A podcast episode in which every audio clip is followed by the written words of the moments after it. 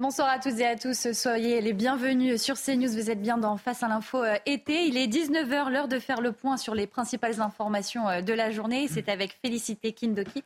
Bonsoir Félicité. Bonsoir Célia, bonsoir à tous. À la une de l'actualité, la CRS 8 déployée à Marseille aujourd'hui, l'unité spécialisée dans la lutte contre les violences urbaines, a été réquisitionnée par Gérald Darmanin pour lutter contre le trafic de stupéfiants sur les points de deal de la cité phocéenne. Et à peine arrivée, une première opération a déjà eu lieu dans la cité des Oliviers. Bilan, une arme à feu de type Colt 45 trouvée. Les actions se poursuivent. À la une également, ce terrible incendie qui s'est déclaré ce matin, peu avant 10 heures, dans un immeuble d'habitation à l'île Saint-Denis, près de Paris. Le bilan est lourd, trois morts, dont deux adolescents. Une jeune fille de 13 ans s'est défenestrée pour échapper aux flammes. 19 blessés sont en urgence relative, dont deux pompiers. Une cinquantaine de logements ont été impactés. Pour l'heure, l'origine de l'incendie est inconnue, mais une enquête a été ouverte. Enfin, pour finir, le nouveau livre de Nicolas Sarkozy est finalement sorti aujourd'hui avec quatre jours d'avance. Alors que l'ouvrage Le temps des combats ne devait initialement sortir que le 22 août, la maison d'édition Fayard a changé d'avis. Une œuvre qui s'annonce déjà comme un prochain best-seller si l'on se fie à l'engouement des Français pour les livres politiques. Voilà, je vous retrouve dans une heure pour un point sur l'information. Merci beaucoup euh, Félicity. Et pour m'accompagner ce soir, je vous présente euh, mes trois éditorialistes. Alexandre Devecchio, journaliste au Figaro, bonsoir. Bonsoir. Régis Le Sommier, directeur de la rédaction Omerta, bonsoir. Bonsoir Célia. Et Jonathan Sixou, journaliste à Causeur, bonsoir. bonsoir Célia. Au sommaire de cette émission, euh, le décès de Jean-Louis Georgelin, l'ancien chef d'état-major des armées, nous a quittés hier à l'âge de 74 ans dans un accident de randonnée dans les Pyrénées. Nous reviendrons avec Régis Le Sommier sur sa vie et particulièrement sur son rôle en Afghanistan lors de l'embuscade Jonathan Sixou s'est quant à lui penché euh, sur la surpopulation carcérale. On compte désormais 74 513 détenus pour seulement 60 666 places de prison en France. Notre pays, notre pays bat pour la sixième fois en quelques mois son nombre record de détenus. Nous parlerons ensemble des conditions de détention et des solutions qui sont proposées face à cette situation. Et, enfin, après nous avoir euh, parlé de, Barbie, Alexandre Devecchio reviendra sur le succès du film Oppenheimer et la peur du nucléaire qui en découle. Analyse du film de Christopher Nolan à suivre.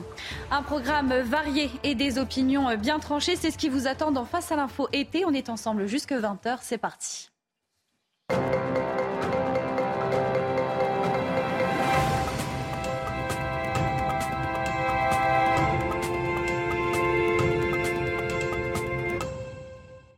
Nous avons appris euh, cette triste nouvelle ce matin. Le général Georgelin est mort. Son corps a été retrouvé dans les Pyrénées, dans la montagne, où il était parti en randonnée. On se souvient de lui comme chef d'état-major des armées françaises, grand chancelier de la Légion d'honneur, mais aussi comme président de l'établissement public chargé du chantier de Notre-Dame de Paris. Régis Le Sommier, vous vouliez euh, nous en parler ce soir. Oui, alors vous avez évoqué Notre-Dame de Paris, qui est en fait la, la, dernière partie de la carrière du général Georges Lain. On l'avait même surnommé Monsieur Notre-Dame hein, pour euh, l'ardeur qu'il avait mis et puis un petit peu, euh, ça correspondait en fait cette, le fait de d'être au, au, chevet de, de, de, la cathédrale pour lui qui était un, un très grand croyant. Mmh. C'était quelque chose, c'était presque comme un signe du destin dans la la dernière partie de sa carrière, puisqu'il avait déjà eu avant, vous l'avez souligné, ça a d'abord été un grand soldat, puis euh, ensuite un général et ensuite le euh, grand chancelier de la Légion d'honneur. Euh, ils étaient donc véritablement pris de passion pour cette, cette tâche. Alors, qu'est-ce qu'on sait sur, ce qui s'est passé?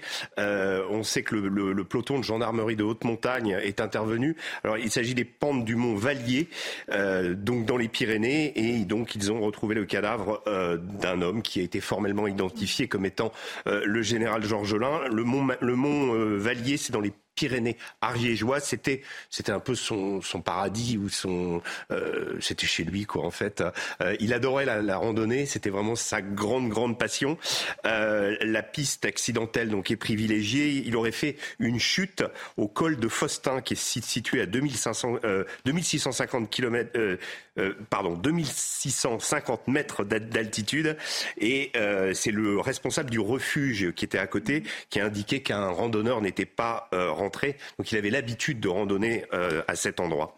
Alors Jean-Louis Georgelin fut d'abord un grand soldat, un général, puis le chef d'état-major des armées françaises sous Nicolas Sarkozy. Oui, alors j'ai appelé euh, certaines personnes qui ont servi sur sous ses ordres et qui se souviennent euh, qu'il avait, ce qu'on peut dire, un sacré caractère euh, et qu'il ne fallait surtout pas, certains, l'un d'eux m'a dit, faire preuve de faiblesse devant lui. Il fallait lui répondre avec argument et fermeté également. Il respectait celui qui lui tenait tête et était capable d'argumenter. par contre, donc il était bon joueur, il savait perdre avec élégance, mais il se montrait absolument intraitable avec les joueurs imprudents. Donc, euh, il fallait avoir bossé ces dossiers. Euh, je dirais que sa mort, elle est, elle est symbolique de la disparition d'un certain type de généraux aussi, euh, de généraux à l'ancienne, de généraux sur lesquels ça badine pas. Il y a l'autorité. Et en même temps, l'armée est une maison ancienne et compliquée avec ses codes. Il faut savoir à la fois agir avec fermeté, diplomatie, courage et savoir doser quand on le fait. Euh, il y a pas mal de choses trappes. Il y a beaucoup de généraux euh, très prometteurs dont la carrière a été écourtée. Lui, il a réussi quand même à monter euh, très très haut. Mais surtout, lorsqu'un gros problème vous tombe dessus, c'est là où on reconnaît les chefs. Oui, alors c'est, je, je l'ai évoqué, vous l'avez évoqué tout de suite. Je vais, je vais revenir dessus un petit peu. Je vais m'attarder sur cet épisode, c'est la fameuse embuscade d'Usbin dont on a euh, célébré hier le triste anniversaire. C'était il, y a 13 ans. Et d'ailleurs, il, il, décède le jour euh, donc anniversaire de, de, de cette embuscade. Euh, 10 soldats français avaient été tués et 20 blessés euh, dans une vallée qui est située en Afghanistan dans le district de Surobi. Alors le district de Surobi, c'est à l'est de Kaboul. C'est en gros la route qui mène depuis Kaboul jusqu'au Pakistan. Donc c'est une, une route route qui à cette époque, euh, donc en 2008, était l'objet de contestations et d'embuscades constantes de la part des talibans parce qu'il y avait tout le flot du ravitaillement pour la capitale afghane qui passait là. Les Français avaient été, euh, s'étaient occupés de la zone et puis elle avait été donnée euh, aux Italiens. Donc il y avait les, militaires italiens qui avaient fait une sorte de modus vivendi avec les chefs de guerre locaux et notamment les talibans. Il y avait une sorte de les, les Italiens ayant perdu un homme, c'était pas aventuré beaucoup plus hors de leur, de leur base. Euh, on les a accusés d'avoir acheté la paix aussi, mais ça, euh, ça n'a jamais été fondé. Euh, ce qui fait que quand les Français arrivent dans cette zone, eh bien, ils, comment dire, ils, ils veulent voir les choses différemment et ils veulent faire ce qui s'appelle un repérage.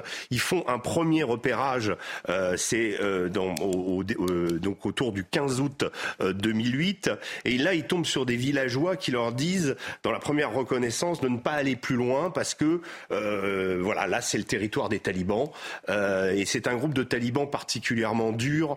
Euh, ce sont des hommes dévoués au chef de guerre taliban qui s'appelle Gulbuddin Ekmatyar, qui a combattu déjà le djihad à l'époque du commandant Massoud. Et les gens d'Ekmatyar se souviennent des Français comme des alliés de Massoud. Donc ça, c'est pas très très bon en termes de, de, de, de, de pactiser. Et en fait, ce qui se passe, c'est que la colonne française s'avance. ils partent euh, faire, il y a à peu près euh, une centaine de soldats français, il y a des, forces spéciales, même des forces spéciales américaines qui sont avec eux, il y a euh, des Afghans et face à eux, il y a 140 insurgés qui connaissent parfaitement la région. Les Français montent à flanc de, de collines et les talibans les cueillent en haut. Ça, tout va, tout va, et c'est là où c'est très difficile pour un chef d'état-major comme pour la hiérarchie militaire d'avoir à, affronter. il n'y a pas eu de reconnaissance par hélicoptère. Enfin, il y a. Euh, la force de réaction rapide arrivera seulement une heure et vingt minutes après. Bref, euh, c'est c'est un, véritable couac et dix soldats, on relève dix soldats euh, morts et la France de l'époque se retrouve, découvre qu'elle est en guerre en Afghanistan.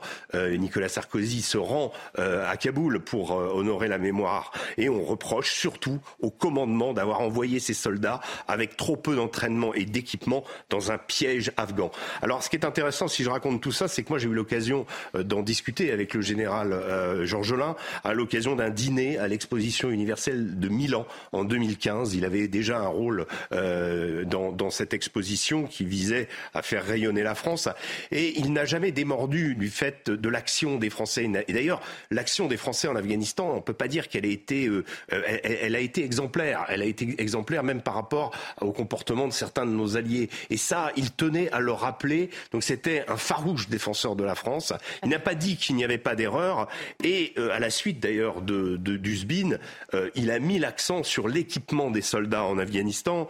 Euh, dans un entretien au Parisien en 2008, euh, il, il, expliquait, en 2009, pardon, à l'occasion du, du, du, défilé du 14 juillet, il expliquait que plus de 104 millions d'euros d'équipement et de, production, de protection individuelle, gilets pare-balles, protection visuelle et auditive, avaient été fournis aux troupes françaises et qu'on avait fait un effort conséquent dans le domaine du renseignement. En fait, ce qu'on voit en filigrane, c'est que, sans le dire, effectivement, on cherchait à réparer les carences du SBIN et à rendre notre armée plus adaptée à ce type de combat.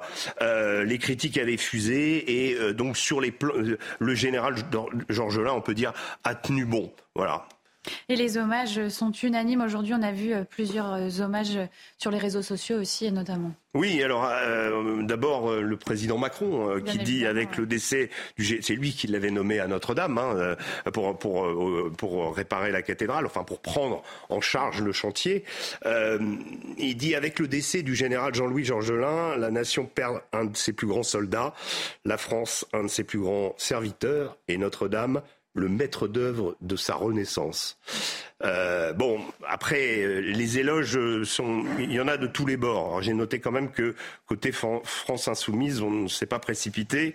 Euh, j'ai eu beau parcourir le compte X de Jean-Louis Mélenchon, je n'ai rien trouvé.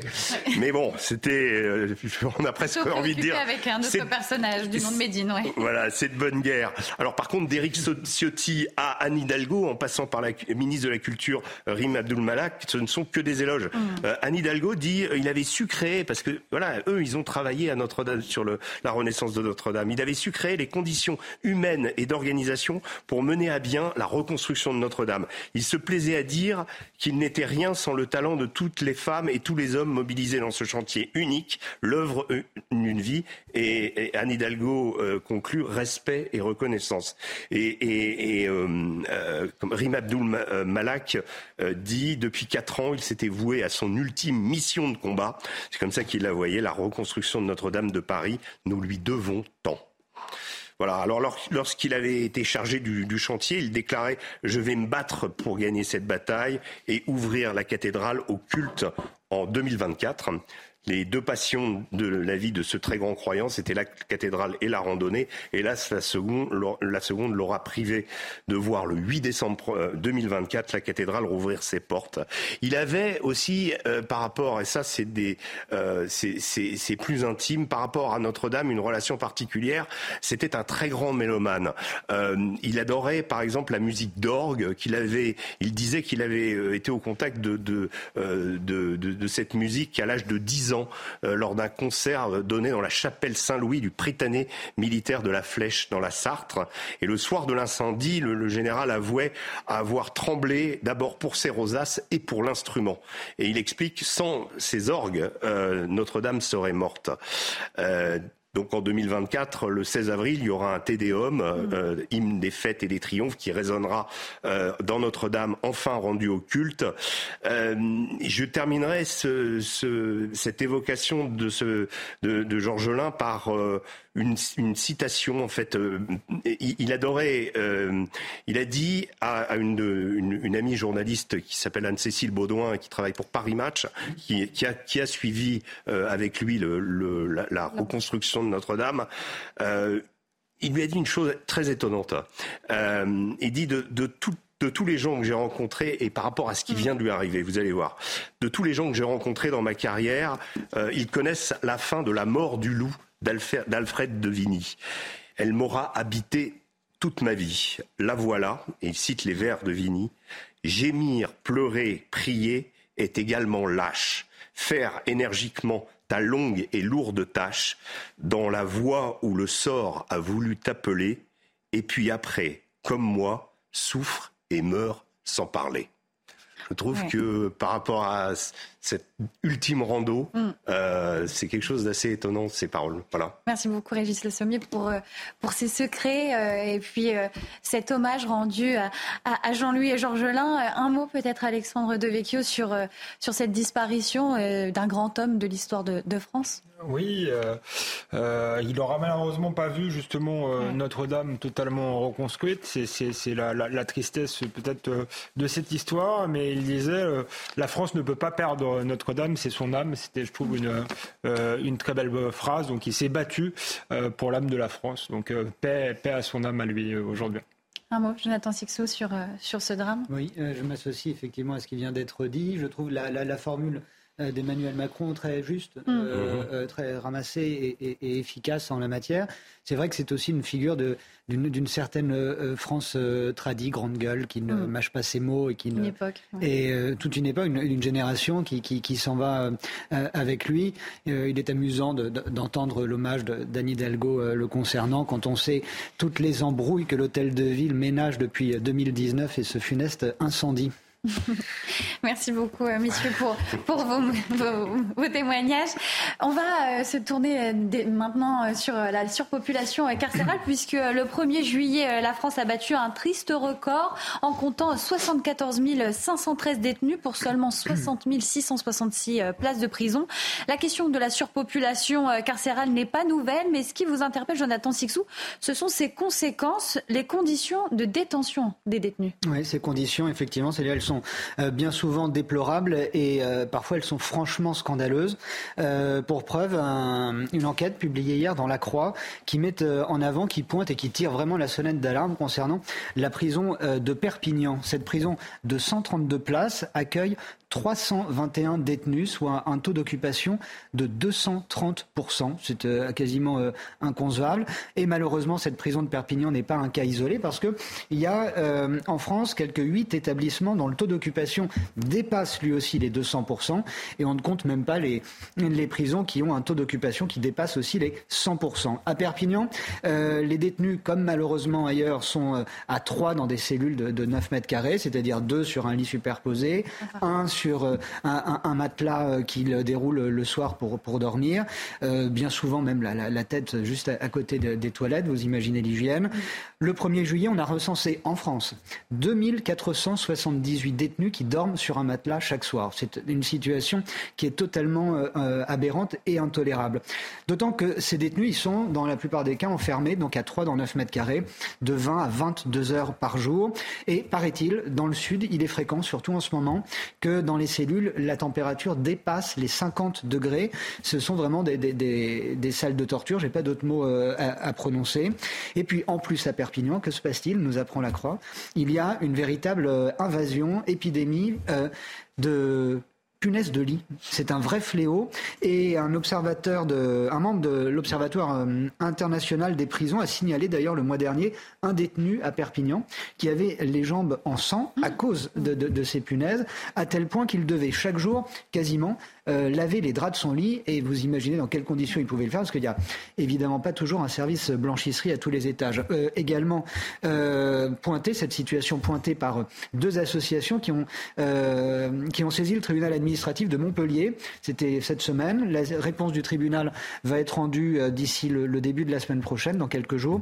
que demandent ces assos? Eh ben, elles demandent que, c'est vous dire l'état où on en est à Perpignan, que soit suspendue toute nouvelle euh, entrer désormais dans, la prison de Perpignan pour lancer une campagne de, désinfection. Mais la prison répond que même si elle avait les moyens financiers, elle n'a pas euh, les moyens matériels parce qu'il faudrait, pour euh, lancer un traitement anti-punaise dans chaque cellule, déménager toutes les cellules et évidemment déplacer tous leurs occupants dans d'autres prisons, elles-mêmes surpeuplées. Pourtant, voilà, ces conditions indignes sont régulièrement dénoncées par les associations par les associations, même par des organes tout à fait euh, euh, officiels. Je pense euh, au contrôleur général des lieux de privation et de liberté. Depuis 2020, c'est une femme, elle s'appelle Dominique Simoneau, c'est une ancienne journaliste judiciaire. elle a été longtemps à Libération, elle a ensuite été à la rédaction du Canard enchaîné. Et comme ses prédécesseurs, eh bien Dominique Simoneau dénonce rapport après rapport ces conditions de détention. Elle est d'ailleurs allée à, Perpignan il y a quelques semaines et elle a pointé des, conditions, je cite, attentat aux droits fondamentaux et à la dignité des personnes détenues. Une précision tout de même, euh, cette surpopulation épouvantable, elle est courante dans les maisons d'arrêt. Les maisons d'arrêt, c'est euh, là où sont enfermées les, courtes, les personnes qui ont une courte peine ou qui attendent leur procès de, la, détention provisoire. En revanche, dans ce qu'on appelle les maisons d'arrêt, c'est là où, euh, où se déroulent les longues peines. La situation est entre guillemets normale parce qu'il y a un détenu par cellule. Euh, s'il y a d'un côté ces situations inadmissibles et, franchement inhumaines et, qu'il faut donc euh, qu'il faut donc dénoncer, il y a les conditions de détention en général, et elles ont toujours été très sensibles. Et en vous disant ça, je, pense à un, cycle de conférences de Robert Badinter que j'avais suivi il y a quelques années sur la prison. Robert Badinter, sur plusieurs jours, avait invité euh, des philosophes, des architectes, pour réfléchir euh, à ce qu'est la détention et comment concevoir une détention euh, digne. Et Robert Badinter avait rappelé qu'en 1985, quand il était garde des Sceaux, il avait fait passer une circulaire pour que les prisonniers aient la télé dans leurs cellules. Ça avait suscité un tollé à travers euh, le pays. La prison, c'est un hôtel 5 étoiles. C'est quoi ce truc de luxe, etc. Pourquoi? Parce qu'en 1985, eh ben, peu de foyers, euh, euh, avaient tous, aucun foyer français dans son ensemble n'avait un poste de télévision. C'était pas que c'était plus tout à fait un produit d'extrême luxe, mais c'était pas à la portée de tout le monde. Et euh, quel constat quasi philosophique s'était alors euh, imposé? Eh bien, les conditions de vie d'un détenu en prison ne peuvent pas être supérieures aux conditions de vie euh, du plus pauvre de l'honnête citoyen. Euh, mais là, je vous dis ça, je me rends compte que je m'éloigne un peu de mon sujet initial. Avant d'aborder euh, les solutions euh, qui sont proposées pour de meilleures conditions de détention, un mot, Régis Le Sommier, est-ce que la France est, la dernière en matière d'incarcération par rapport aux autres pays? Vous connaissez la situation internationale de beaucoup de pays. Est-ce que les conditions de détention sont quand même à revoir? Je dirais que j'ai eu la, chance dans ma carrière de journaliste de faire un sujet en immersion à la maison d'arrêt de Nanterre à peu près autour des années 1999-2000. Euh, il y avait déjà ce problème de surpopulation carcérale et encore euh, cette maison d'arrêt de Nanterre était relativement moderne. Euh, c'était un établissement récent. je sais que à Lyon, je m'étais beaucoup intéressé aux prisons à l'époque.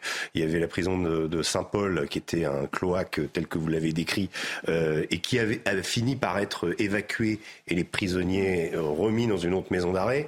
Euh, il y a toujours eu ce problème de nombre. Euh, ensuite, les, problèmes en fait des prisons françaises existent depuis longtemps.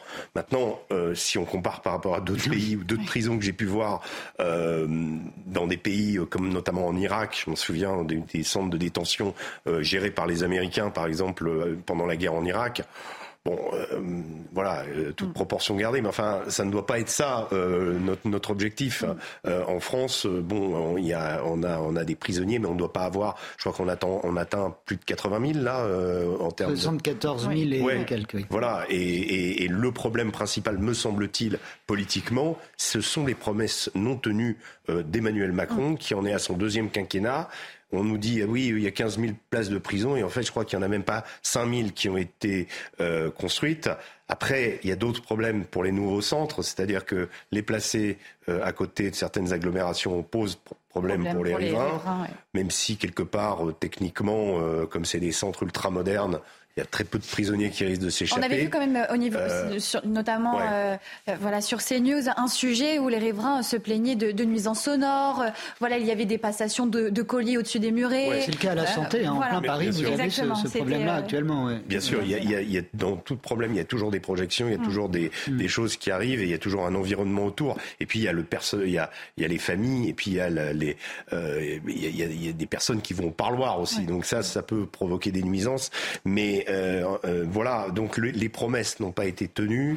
Euh, on est toujours dans une situation où je crois que régulièrement dans la presse, on voit, alors l'article de la Croix là appuie là où ça fait mal, mais je crois que la prison des Baumettes à Marseille est, dans un état absolument épouvantable. Régulièrement, les, détenus arrivent à faire passer des vidéos où mm. on voit ces fameuses nuisances, mm. ces insectes, etc. Et puis tout ce qui peut, tout ce qui peut exister à l'intérieur. Donc je pense qu'il y a aussi là des choses à, à penser et clairement euh, des promesses électorales qui n'ont pas été tenues. Et c'est pour ça que nous allons voir euh, toutes les solutions euh, proposées, les solutions qui existent déjà. C'est juste après une courte pause. Restez avec nous, restez sur CNews dans Face à l'info été. De retour sur CNews, vous êtes bien dans Face à l'info euh, été et nous étions en train d'évoquer la surpopulation euh, carcérale en France avec vous, euh, Jonathan Sixou, et notamment sur les solutions. Alors, qu'est-ce qu'on propose pour enrayer ce phénomène de surpopulation carcérale? Bah, On entend un peu tout et son contraire. Vous avez d'un côté des associations, mais aussi des avocats, voire même des magistrats qui estiment qu'il y a trop de peines de prison ferme qui, sont prononcées. Et puis de l'autre côté, vous avez aussi la ligne défendue par le gouvernement, qui est de dire on va construire plus euh, de prisons. Seulement, et comme l'a dit euh, Régis euh, avant la pub, eh bien, les promesses sont très rarement tenues. En 2017, Emmanuel Macron avait promis 15 000 nouvelles places de prison. Nous sommes, nous sommes, sauf erreur de ma part, en 2023, et il y en a 2000 de nouvelles places de prison qui ont été construites. C'est vrai que c'est long à construire des prisons, ça coûte cher, mais aussi et surtout, il y a peu de communes qui veulent avoir ce type d'établissement sur leur territoire. On a évoqué les, les, les nombreuses nuisances qu'induit euh, une prison. Il y a aussi les solutions alternatives. Les solutions alternatives à, l'enfermement, c'est quoi? Eh bien, c'est par exemple ce qu'on appelle les le travail d'intérêt général. Ça arrive, c'est pas encore dans les grandes habitudes euh, des peines données en France. C'est pour ça qu'Éric Dupont-Moretti, lui, euh, veut défendre cette ligne curieusement, si je puis dire, comme c'est pas dans des grandes habitudes euh, euh, françaises, ceux qui en bénéficient, si je puis dire, qui, ont, qui sont du moins euh, condamnés à des travaux d'intérêt général, ne prennent pas toujours ça comme une véritable condamnation. donc c'est aussi peut-être pour ça que c'est pas souvent, ou moins souvent qu'ailleurs, prononcé. Puis vous avez bien sûr, on en parle souvent, le bracelet électronique, mais là l'autre problème de cela, et malheureusement là encore, nous sommes amenés souvent à le commenter, c'est que ça n'empêche en rien un récidiviste de passer à l'action. Et puis il y a le débat politique. Alors le débat politique, lui, euh, il est phagocyté par euh, pas mal d'idéalistes, euh, notamment les héritiers de Michel Foucault, pour qui il est interdit d'enfermer quiconque, et qui cite à l'envie Victor Hugo. Vous savez, ouvrir une école, c'est fermer une prison. Alors c'est très beau, mais on sait que ça marche pas franchement comme ça dans la vraie vie des vrais gens. Et puis vous avez également d'autres solutions, tout aussi réalisables, mais qui sont défendues. celle, par exemple, d'expulser les délinquants étrangers pour qu'ils purgent leur peine euh, hors des prisons françaises, hors de France tout simplement il y a cette année 18 345 détenus de nationalité étrangère euh, en France. Alors c'est vrai, que, c'est vrai que mathématiquement, euh, voilà, j'ai sorti ma calculette pour ne pas faire d'erreur. Vous retranchez leur nombre aux 74 513 détenus recensés en France au 1er juillet, vous obtenez 56 168 prisonniers français. On pourrait donc matériellement et au conditionnel avoir de la place pour les accueillir dignement. Seulement, ben, vous imaginez bien, quand on voit déjà la difficulté pour euh, exécuter des OQTF pour raisons migratoires, euh, vous imaginez l'impossibilité en fait euh, pour expulser des délinquants, voire même des criminels par milliers. Mais alors, quelle est votre conclusion sur cette situation? Ben, tout d'abord, peut-être regarder, relire le, code pénal, pas tout, mais en tout cas ce qui concerne cette question. Que dit le code pénal? La prison est faite pour punir et réinsérer. En France, quand on entre en prison, c'est pour en sortir. Or, malheureusement, on voit bien avec euh, toutes euh, ces, conditions et cet empilement de conditions euh, bien souvent inhumaines que les prisonniers sont en plus privés de ce deuxième volet du texte. Dans des prisons surpeuplées, il y a aussi l'accès aux soins qui est limité très limité parfois. Euh, et on sait qu'il y a des besoins, notamment euh, euh, psychiatriques, il y a également des problèmes d'addiction aux drogues dures. Enfin, il y a vraiment des, des, des, vrais cas cliniques qui ne peuvent pas être soignés. Et puis, je voulais conclure sur ça aussi, dans les prisons surpeuplées, eh bien, même les, détenus qui le souhaitent, eh bien, ils ne peuvent pas, ou avoir sinon un accès très limité à la bibliothèque et au soutien scolaire. Et ça, c'est aussi dramatique. L'instruction, Alexandre Devecchio, serait peut-être l'un des facteurs pour la réinsertion, pour euh, aussi euh, amener euh, une certaine formation pour nos prisonniers et une réinsertion digne ça, c'est, effectivement la culture, l'accès à la culture, l'instruction, c'est toujours je crois qu'une bonne chose pour quiconque et ça doit participer de la réhabilitation, de la réinsertion. c'est, mais pour l'instant, c'est vrai que ça paraît euh, utopique, euh, eu égard au, manque de place en prison. On n'a pas euh, vraiment eu de, réponse du gouvernement sur cette surpopulation carcérale. Les chiffres sont tombés, la condamnation est tombée aussi. si, si ce n'est qu'il n'y a pas de volonté politique, je crois, parce que malgré tout, j'ai pas les chiffres exacts en tête, mais si on compare aux autres pays européens par rapport au nombre d'habitants, les autres pays européens construisent beaucoup plus mm. de prisons, alors parfois avec une, délinquance bien moindre. donc je vois pas pourquoi un État jacobin comme l'État français, je veux bien que les maires ne soient pas d'accord, mais on n'est pas l'État le plus décentralisé du monde, euh, n'y arrive pas. Et on sait bien que les gens qui ont été gays, qui gardent des sceaux, qui se sont succédés, euh, étaient quand même dans le prisme euh, du syndicat de la magistrature, de cette idéologie justement qui ne voulait pas hein, enfermer. Du coup, on se retrouve avec une politique pénale qui découle du fait qu'il n'y a pas assez de places de prison. En réalité, il faudra faire une politique pénale cohérente et des places de prison, si vous voulez, qui, qui, qui vont avec. Et je pense qu'il faut investir là-dessus, parce que ce sera même des économies budgétaires euh, à terme, puisque la délinquance euh, nous coûte extrêmement cher. Des pays ont réussi, euh, comme les, les Pays-Bas, pour le coup, avec des courtes peines, euh, et à la, à la première infraction, parce que je pense que pour éviter la récidive, en fait, il faut qu'il y ait une peine qui passe à la première infraction. Et aujourd'hui, euh, ils louent leur prison ou ils les transforment en, en hôtel. Euh, donc, je pense qu'on n'est pas plus bête que les Pays-Bas. C'est simplement un changement de, de, de vision idéologique qu'il faut qu'il faut entamer. Moi, je suis pas du tout pour que les gens soient maltraités en prison. Je crois que Jonathan a parfaitement raison, mais le, le seul moyen de respecter les conditions humaines, c'est de construire. moi, je rajouterais une chose dont on n'a pas évoqué euh, dans, cette revue assez complète, euh, de notre part, euh, de, l'univers carcéral, c'est la question de la radicalisation. le problème de la prison, c'est que en prison, bah, on a du temps.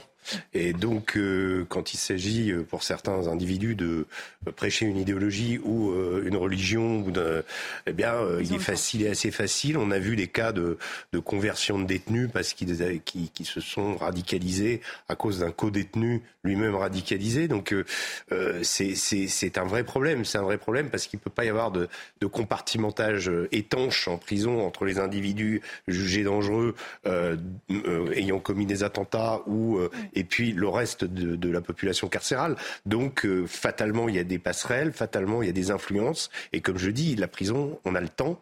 Et euh, donc c'est assez propice, euh, voilà, occuper son temps et pas forcément pour, pour se former ou s'éduquer, ou s'éduquer d'une certaine façon. Donc c'est un vrai problème parce qu'il ne faut pas faire en sorte que nos prisons deviennent des, des, comment, des incubateurs de radicalité. Dans, la construction, je pense qu'il faut le faire aussi de manière euh, intelligente. On n'est pas obligé de construire toutes les prisons sur le même modèle.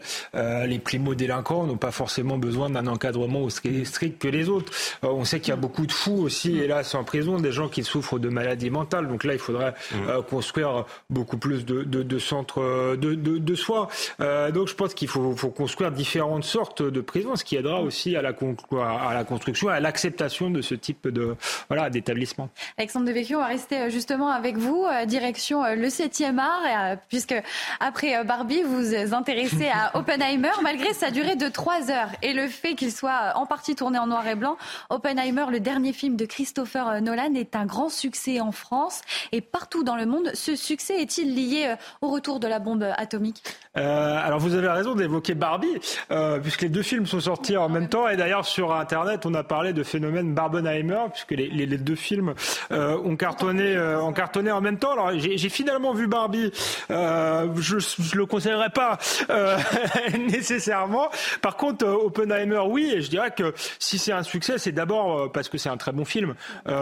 aussi, Nolan est quelqu'un de, de virtuose qui, qui mélange les genres. Donc on est à mi-chemin entre le, le biopic, le film de guerre, le thriller, la réflexion, je dirais, éthique, philosophique, métaphysique.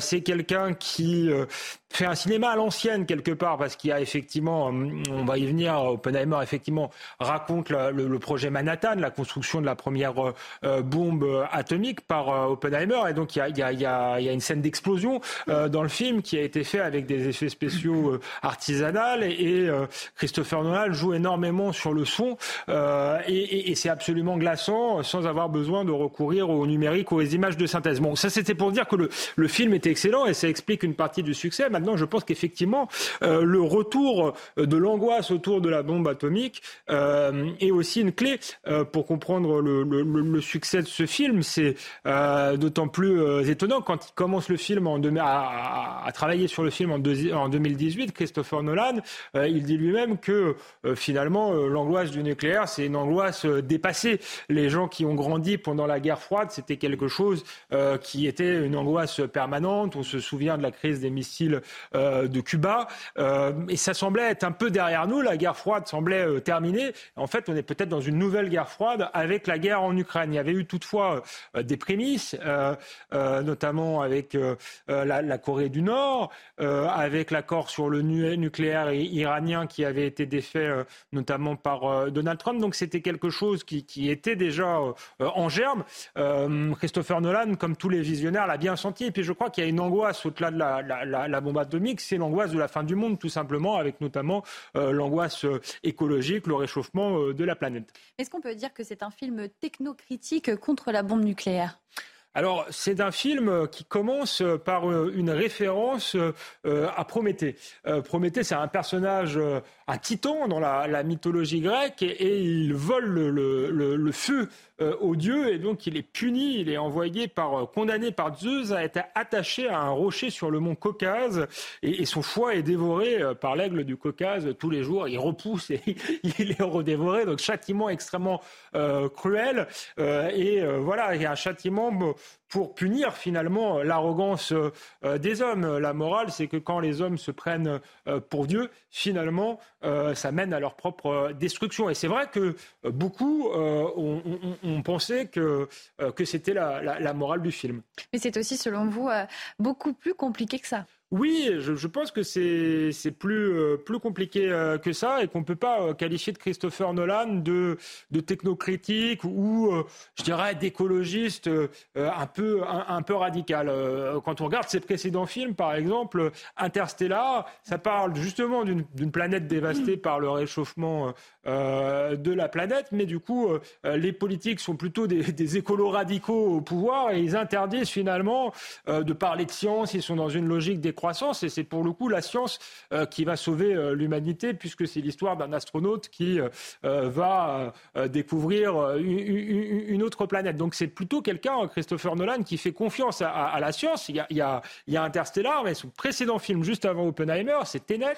Et, et, le méchant, justement, est un écolo encore radical qui euh, veut anéantir euh, la moitié de l'humanité justement pour sauver la planète. Donc je pense que c'est pas tout à fait un décroissant Christopher Nolan et son film est plus subtil que cela et c'est pour ça qu'il est euh, intéressant parce que c'est un, portrait passionnant, ambigu justement d'Oppenheimer, qui l'homme qui a importé la physique quantique aux États-Unis et qui va avoir des remords après avoir créé la bombe atomique, mais qui l'a créée et qui est bien conscient que si ce ne sont pas les Américains qui créent la bombe atomique en, premier, euh, ce sont les nazis et qui, après tout, euh, vaut mieux pas qu'elle soit entre les mains euh, des, des nazis.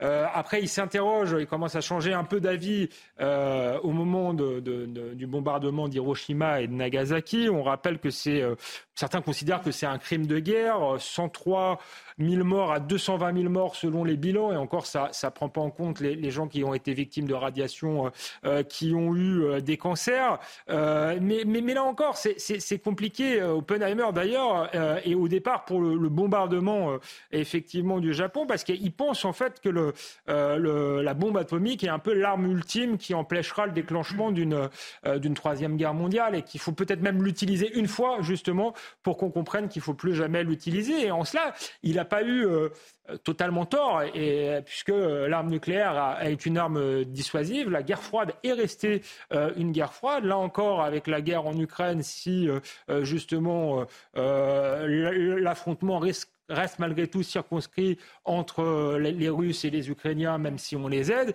c'est justement parce qu'il y a cette arme de dissuasion qui est euh, euh, le, nucléaire. Donc je dirais que Christopher Nolan est un techno-réaliste et qu'il montre que voilà, la science est ambivalente. Euh, ça dépend comment elle est utilisée. Elle peut apporter à l'humanité, mais c'est vrai qu'elle peut aussi détruire l'humanité. Et Christopher Nolan, plus qu'au nucléaire, euh, aurait pensé à l'intelligence artificielle en réalisant Oui, c'est ce qu'il c'est ce qu'il dit. En réalité, quand il a commencé à s'intéresser au projet, ce qu'on disait tout à l'heure, la menace nucléaire paraissait une menace dépassée. Il a pensé plutôt à l'intelligence artificielle parce que euh, alors, a priori, c'est pas une arme de destruction massive, l'intelligence artificielle, mais comme la bombe atomique à l'époque, euh, l'humanité saute en quelque sorte dans l'inconnu.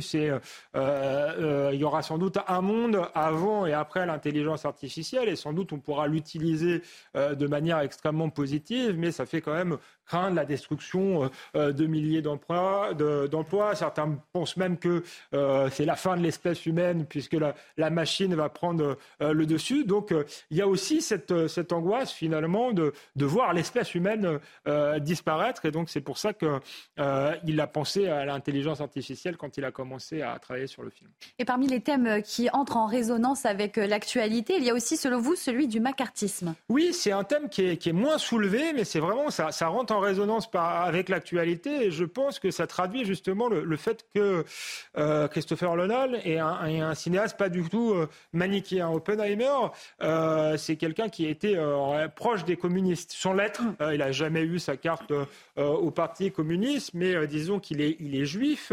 et quand la menace fasciste, la menace nazie commence à, se, à, se, mettre en branle, c'est vrai qu'il se, il se rapproche des, des, communistes. Il aide notamment la République espagnole au moment de la, guerre d'Espagne, sans pour autant être communiste. Sa femme était mariée avec un communiste, mais a rompu aussi avec cette idéologie et donc Oppenheimer devient héros de la guerre quand il euh, euh, crée la bombe atomique, mais quelques années après, c'est ce que raconte aussi euh, le film, il est victime d'une véritable chasse aux sorcières puisque l'administration américaine voilà, l'accuse d'être un traître, d'appartenir au, parti, au parti communiste. Et là, ça rappelle évidemment notre époque. le macartisme aujourd'hui, ça pourrait être le wokisme, la censure. D'ailleurs, on voit qu'à l'université, à l'époque, c'est euh, aussi euh, compliqué. La seule différence, c'est qu'à l'époque, les délires idéologiques, je, dirais, les chasses aux sorcières sont menées par les ultra-conservateurs, par la droite.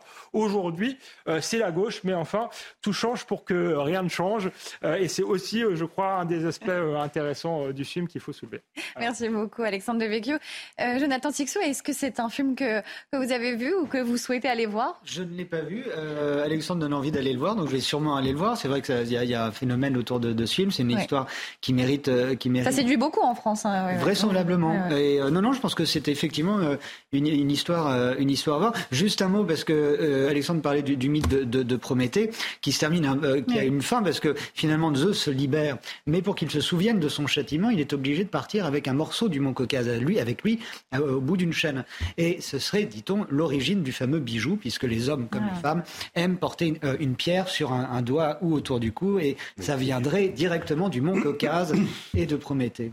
Tout à fait. Régis Le Sommier avec la bombe nucléaire et, ce, film. Non, je, voulais, moi, moi j'ai quelques critiques euh, par, par, rapport au film. Je trouve que, et ça c'est un travers euh, de Christopher Nolan, que j'avais remarqué dans le film Dunkerque par exemple, qui euh, négligeait complètement le, la réalité historique des Français qui ont défendu, euh, le, qui ont permis en fait finalement que les Anglais réembarquent, mis à part la, la, mise en scène est très bien, mais c'est un film, et là on retrouve le même travers américano-centré, ou alors très anglo-saxon. C'est-à-dire que le, le, le, problème de d'Oppenheimer, mis à part le personnage, ses doutes, euh, comment sa vie, etc., euh, euh, ses convictions politiques, tout ça est très bien. On voit très bien la construction de la bombe atomique et on voit cette course de vitesse, mais on voit pas l'autre côté. C'est-à-dire que l'Allemagne nazie, on nous explique, oui, elle a deux ans d'avance, il faut rattraper ces deux ans.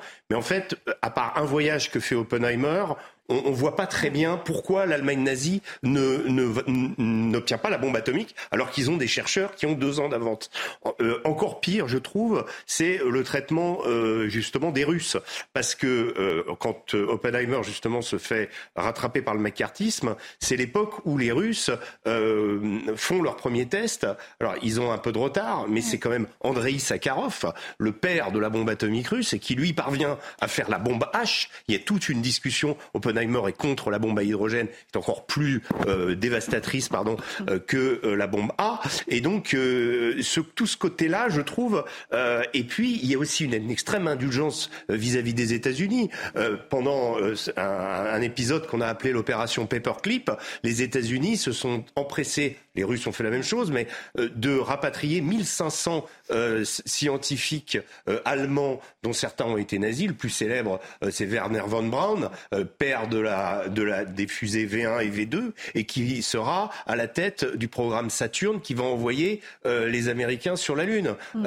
et ce Werner von Braun, il était là dans l'après-guerre. Moi, j'aurais bien aimé voir quels étaient, quel était le rapport entre ces scientifiques, puisque puisque Oppenheimer justement se bat contre les nazis et von Braun a toujours laissé un doute sur son affiliation politique jusqu'à la fin de sa vie. Donc il y avait, il y aurait eu des choses plus intéressantes, mais euh, donc c'est ce petit côté un peu trop américain. Un dernier mot, Alexandre. Moi, je suis moins sévère parce que déjà le, film fait trois heures. Alors sur l'explication du retard des nazis, il y en a une qui est, qui est amusante. Euh, dans le film, c'est qu'il y avait beaucoup de chercheurs euh, juifs euh, également en Allemagne sur la physique quantique et l'Allemagne finalement est victime de son idée, de son antisémitisme mm. en quelque sorte. Ensuite sur Dunkerque, je me souviens de la polémique. Effectivement, Christopher Nolan est un Britannique qui fait un film à la gloire de la Grande-Bretagne.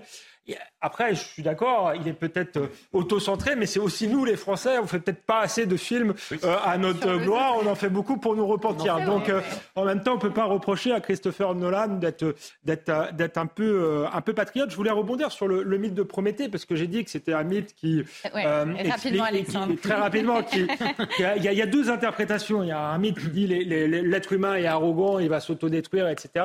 Mais il y a aussi une interprétation plus progressiste au sens noble du terme euh, progressiste, c'est que euh, Prométhée est l'homme qui apporte le feu mm. euh, à l'humanité, et c'est donc l'homme qui apporte la civilisation à l'humanité. Et là, on retrouve l'ambivalence par rapport à la technique. Merci beaucoup, messieurs, pour m'avoir accompagné ce soir.